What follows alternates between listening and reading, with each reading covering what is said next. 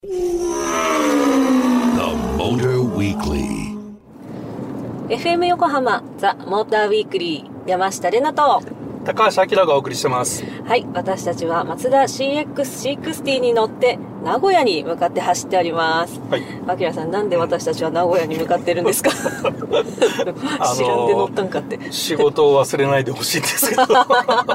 すいませんあのー今さ、はいカーボンニュートラル燃料って時々聞くでしょ？聞きます。はい。新しい燃料、ガソリンや軽油の代替燃料として開発されてる、まあ、カーボンニュートラルな燃料と、うんうんうん。それがね名古屋で市販されてるらしいのよ。へええー、そうでなんだ。これあの今日乗ってる CX60 って、はい。あのディーゼル車なんだけど、うんうんうん。これにそのカーボンニュートラル燃料の軽油の代替になる、うん、HVO っていう燃料があるんだけど、はい。はい。その燃料を入れてみたいなとう思って、で名古屋に向かってんの。あなたの仕事の一つです。お仕事を忘れないということで、はい、じゃあ仕事なんですけれども、本日の工程はですね、まず、えー飯を食います。はい。どこでっていうのは、なんとね、桜エビがなんか豊富に取れてるそうで、桜エビランチ。ねね、うん食べに行きます。はいそれで堪能した後は、うん今ね、話題です。どうする家康ということで、久能山東照宮にお参りに行ったろうっていう話でございます。どっちも行ったことないんで、はいあきらさん行ったことあります？この東照宮。いやないのよ実はあうん、いいですね行ったことの初めてお、うんじゃあじゃあその辺も楽しみながら。ね、今年あ、うん今月のはい。メールのテーマがさああ。おすすめドライブコースだったでしょ、はいあーって今初めて気づいた 違う違う違う違う違う違うよ。知ってる知ってねる。おすすめドライブコースをドライブして、うん。えーこちらから提案してみたと。はい じゃあどんなロケになるか皆様お楽しみに。グダグダイですエーイ はい、グダグダです。イエーイって感じだったんですけれども、はい、いきなりあの、ロケ素材からお届けしておりました。はい、こちらの番組はザ・モーターウィークリーでございます。皆さんこんばんは。あのね素材の中でカーボンニュートラル燃料とか HVO 燃料とか、なかなかん？っていうねちょっとアカデミックな内容がある、ねまあこれ後半バッチリ話します、ので、うん、まず飯の話ですか？そうそうそう、まずは飯なので、えー今が旬、駿河湾の宝石、桜エビをいただいてきました。お聞きください。はい、今私たちは東名高速の藤川スマートインターから15分ほど、静岡市清水区由比にあるご飯屋桜にやってきました。お昼時とあってすごいお賑やかなんですけれども、いよいよ目の前にはすごいねこれやばいですね。うんえっと、静岡てんこ盛り、あ、違う、静岡てんこ盛り丼ということで、釜揚げの桜エビと生の桜エビ。で、漬けになってるマグロと、釜揚げしらすもあるんですけど、ご飯との間にマグロのちぎり煮が入ってるのがなんかこの味噌らしくて、まずはそのまま食べてくださいということでした。なんか、ねすごいねあとそう、かき揚げがね、言い忘れたんですけど、今日、ハート型になっておりまして。あの男だと丸出すそうそうそうそう。今日は女性がいらっしゃるのでってハート型になってます。じゃあちょっとすみません。まず生の桜エビを食べたことがないのでまんまで行ってみたいと思います。いただきます。ひげが長い。あ本当綺麗な桜色。うんうんうん。うんおいしい。なんか思ったより淡白で旨味が強い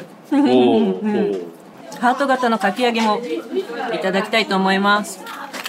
ハートを割ってしまえ。えい 割といい勢いできました。はいはいはい、もう超エビいっぱい。いただきます。あうん。サクサク。なんかその音がうまそうだなこれはなんかザ、桜エビの味。おいしい。うん、てんこ盛りな情報がいっぱい。すごいでも行列の店だったよねものすごい待ってた。えー近年稀に見る豊漁ということで、6月9日まで楽しめます。続いては、こちらも今が旬。えー徳川家康公を祀った最初の東照宮、久能山東照宮でお参りしてきました。はい、今 NHK の大河ドラマ「どうする家康」が放送されていますがえその主人公徳川家康公が駿府城にて皇居されたっていうことでそのご遺命に従い秀忠公がこの久能山東照宮を作ったということで来てみています。はいね日光東照宮と久能山東照宮なんか、ちょっとこっちの方が正直こじんまりはしてますけど、ん。同じようななんか雰囲気となんかこのひっそり感いいですようんうね。ん。でちょっと私早速経で入って気になるんですけど音楽芸能財運の神々こちらみたいな看板がございまして ちょっと私それどっちも欲しいということで ちょっと参拝してみたいと思います、はい全部取りでいきます。あちょうど5円玉というかもう50円入れちゃうぞって感じなんですけれども。失礼いたします。では私は厳島神社芸能の神様に失礼いたします。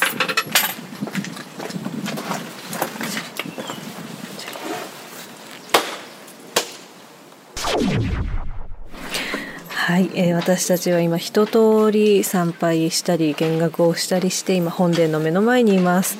あのご神廟というあの一応家康様のご遺体があるよっていうところを見たりとか私たちあの日光でもね見ましたけど、うん。なんか同じようなお墓があっておおっていう感じだったんですけれども今本殿がすごくやっぱり印象的でカラフルで東照宮と同じような作りなんだろうなとは思うんですけどやっぱり青とか赤がすごく生えててなんか日本の昔ってこんなカラフルだったんだって改めて思います。またあとこの石の歩く時のカラカラした音とかなんかすごい ASMR にあの溢れた場所でもあります。どうですかあきらさん？ななんかすごくこう静かなところでね、うん。うん。いいですよね。心休まる場所で、なんかね分からんけど眠くなってきましたもん。うん、というわけで皆さんもぜひ行ってみてください。ピヨピヨしてました。ピヨピヨし 神頼み得意だよねあ、そうそうそう、もうね、うん全部取りなんで、うんとにかくお願いでき、お願いはしてない、あの、力を貸してくださいっていう感じで。うんたまにはいいことを言う。うんうんはい。さあ、長い前振りとなりましたが、この後は今回のメインテーマ、次世代燃料のサステオについて、アキラさんに解説してもらいます。もちろん実際に CX60 に給油してドライブもしておりますので、お楽しみに。The Motor Weekly. FM 横浜ザ・モーターウィークリー山下れなと高橋明がお送りしてます。今夜はマツダ CX60 で名古屋へドライブ。次世代燃料と旬の絶品グルメ歴史も満喫スペシャル。ということでここからいよいよ本題に入りたいと思います、えーなぜ私たちは名古屋に向かったのか。それは次世代バイオ燃料サステオを給油できるからなんですはい私たちは今名古屋市内にあります中川物産が運営する中日リース名工塩見給油所という給油所にやってまいりました。今日すっごいいい天気でこの石油タンクいっぱいのちょっと神奈川でいうと川崎っぽい雰囲気のだだっ広いところにとっても真新しい給油所があって美しいです。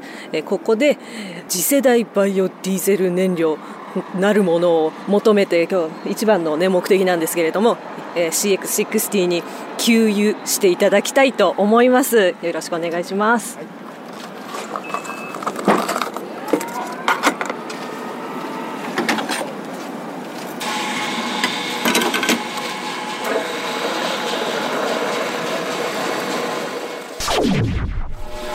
こんな感じですあ満タンに入りました、色はなんか透明な感じでしたね。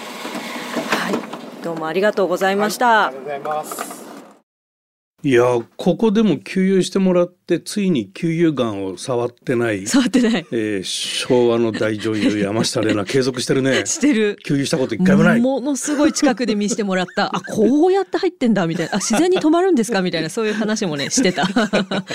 基本。はい。はい。でまあここであの新しい燃料をねこう次世代バイオディーゼルっていうのを給油したんだけど、どういうことっていう、まあ、カーボンニュートラルに向けていろんな企業がそれぞれ取り組みを始めているっていう現実があって、はい。でもカーボンニュートラル燃料が実際にこう結構身近なところに来てるんだっていうのが今回分かったことなのね。うん。で我々は自動車メーカーから資料をもらったり情報をもらったりしてカーボンニュートラルな燃料の開発とか実際使ってみてどうかっていう情報はあるんだけどもこれほどもう身近になってるっていうのはちょっと意外だったんだけどね。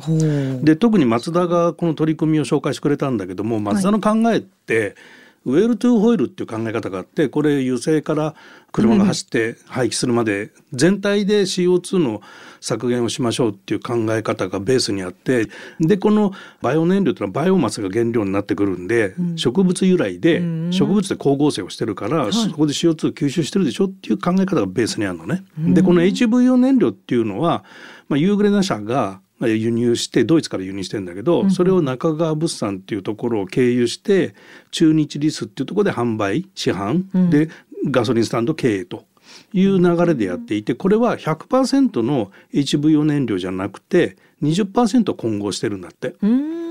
でこの20%の理由っていうのが中川物産の方でディーゼル車で使っていくときにまあ値段があんま高すぎるとっていうのがあるじゃない？確かに。でこの HVO って何？っていうと 何？そもそも。 Hyd rotreated vegetable oil あ ve getable の V。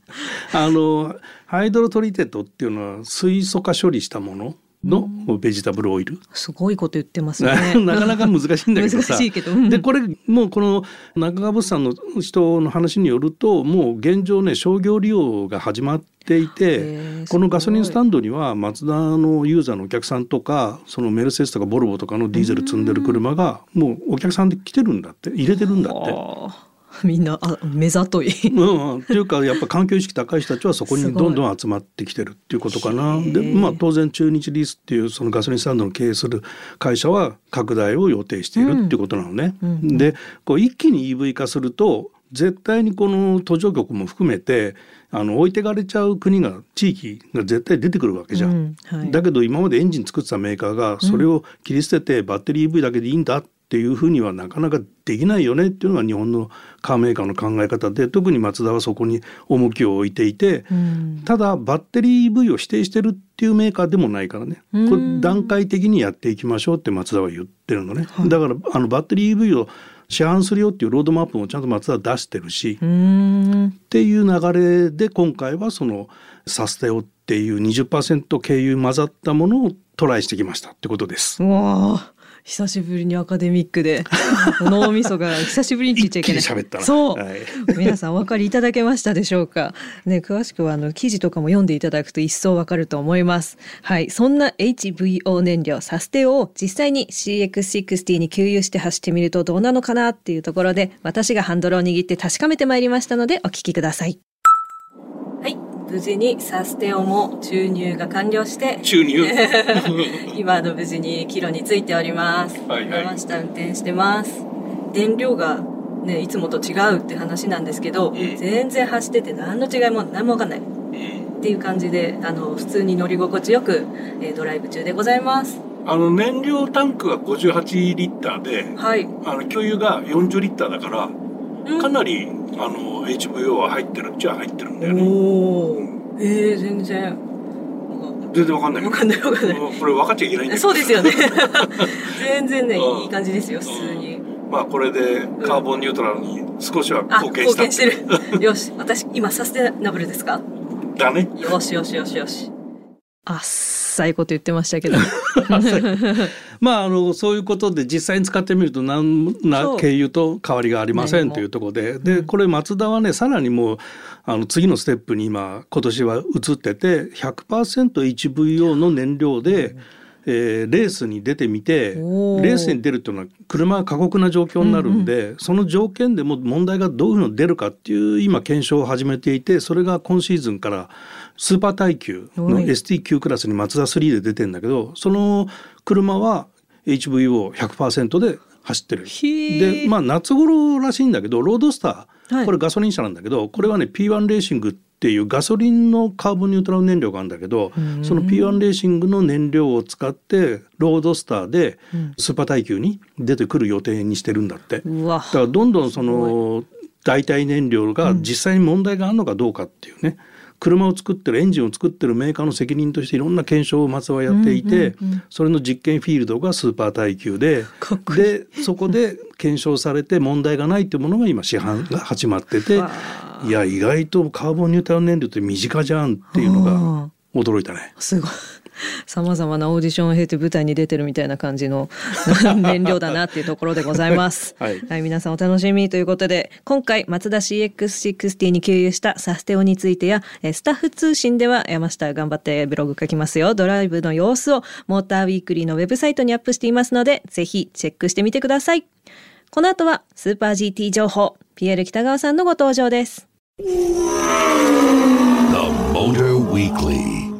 FM 横浜ザ・モーターウィークリー山下れなと高橋明がお送りしてます続いては来週6月3日から開催されるスーパー GT 第3戦鈴鹿の見どころをスーパー GT の公式アナウンサーピエール北川さんに解説していただきますリモートでつながっているので早速お呼びしましょうピエールさんはい、こんばんは。よろしくお願いします。ピエール北川です。よろしくお願いしますよろしくお願いします。もう早速なんですけれども第3戦鈴鹿の見どころ解説をお願いいたしますはい。まあ、あの、第3戦は鈴鹿ということになりまして、前回までは富士スピードウェイ、それから岡山国際サーキットと、こう、こなしてきたわけなんですけれども、今年初のサーキット、そして450キロのレースということになりますので、まあ、見どころはいくつかね、えーあるんですけれども、どうしましょう？まあ、GT500 からいつものように行きましょうかね。あのーはい第2戦の富士で、よやっぱり450キロなんですけどはい。全チームノーノートラブルっていうか赤旗もなければイエローもないみたいなクリーンなレースだったんそうですよね。ね。あのやっぱ鈴鹿もそういう傾向にあるんですかね？やっぱりあの今シーズン見ていると、まあ、開幕戦はちょっと混乱をしてしまったんですが、はいはい第2戦、あのさっき、まあ、おっしゃっていただいた、非常にスムーズに大きなアクシデントもなく、500は全部走り切ってる、うんしかも、えー最後結構表彰台争いなんかも接戦で、えーまあ、どこかしこで必ずこう、接近戦が演じられているというような、あまあ、レースだったわけなんですけれども、とにかく今シーズンは各チームのえー戦略、それからクオリティですよね。いろいろな部分のクオリティ、車もそうです。それからメカニックの作業もそうですが、みんなレベルが高いので、言い方はちょっと乱暴ですけど、ワンミスが本当に命取りになるような、えーレースになりそうなあ緊張感というのはありますよね。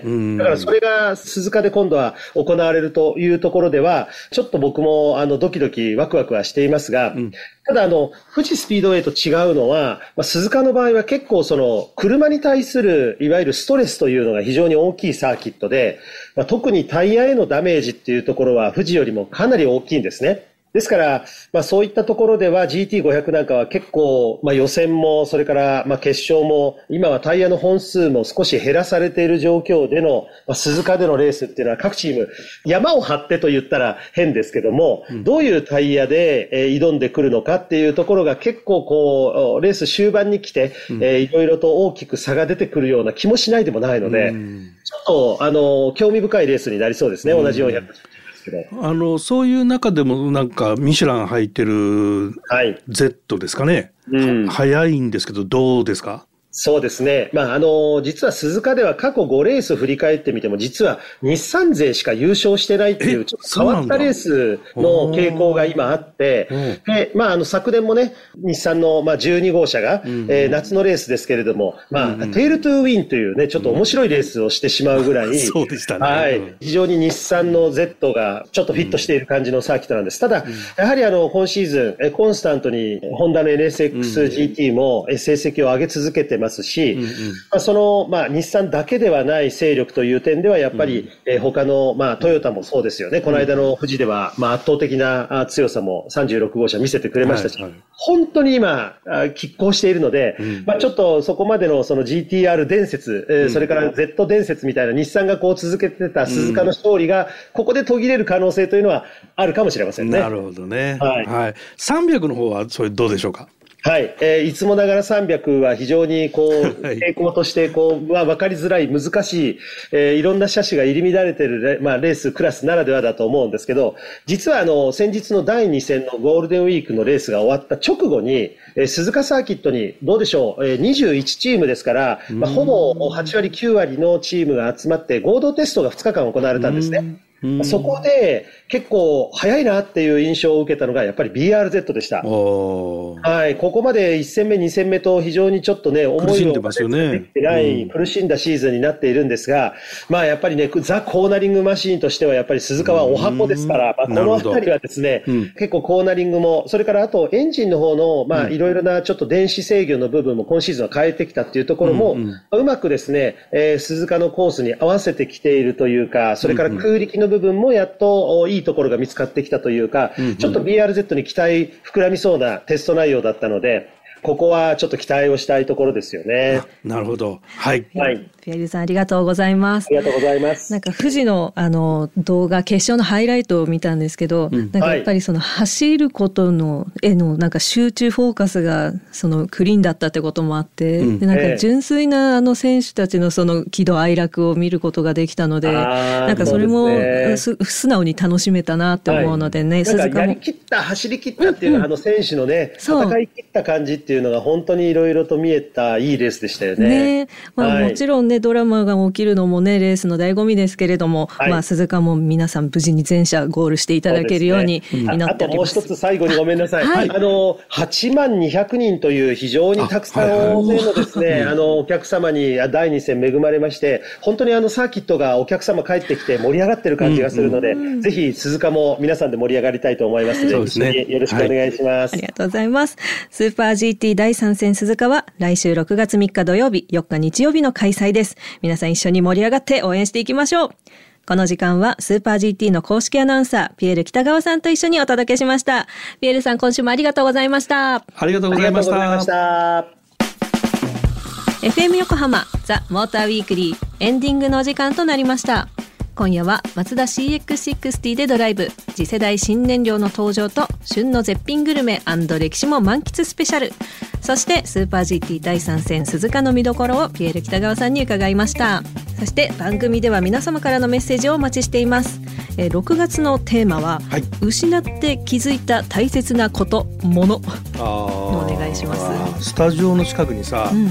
駐車場があったのでそれがなくなっちゃってさすげえショックでさ。めちゃめちゃ残念そう。そうなの安かったんだあよね。ー失って気づきますね。うん。レナちゃんなんかある？えっとああんまないと思ったんですけど体重を失ったらほうれい線とかうん。あれ今までこんなところに線あったかなっていうのがシワ？しわ気づき始めてお失って気づいた大切なこと若さ体重以上です。はい。そんな感じの皆さん身の回りで起きたそういう失って気づいた大切なことございましたら、えー宛先は tm アットマーク fm 横浜 .jp tm アットマーク fm 横浜 .jp までどしどし送ってください。番組一緒でツイッターもございますのでフォローもお願いします。ハッシュタグモーターウィークリー847をつけてつぶやいていただくと山下呼んでます。ということでここまでのお相手は山下れなとモータージャーナリストの高橋明でしたまた来週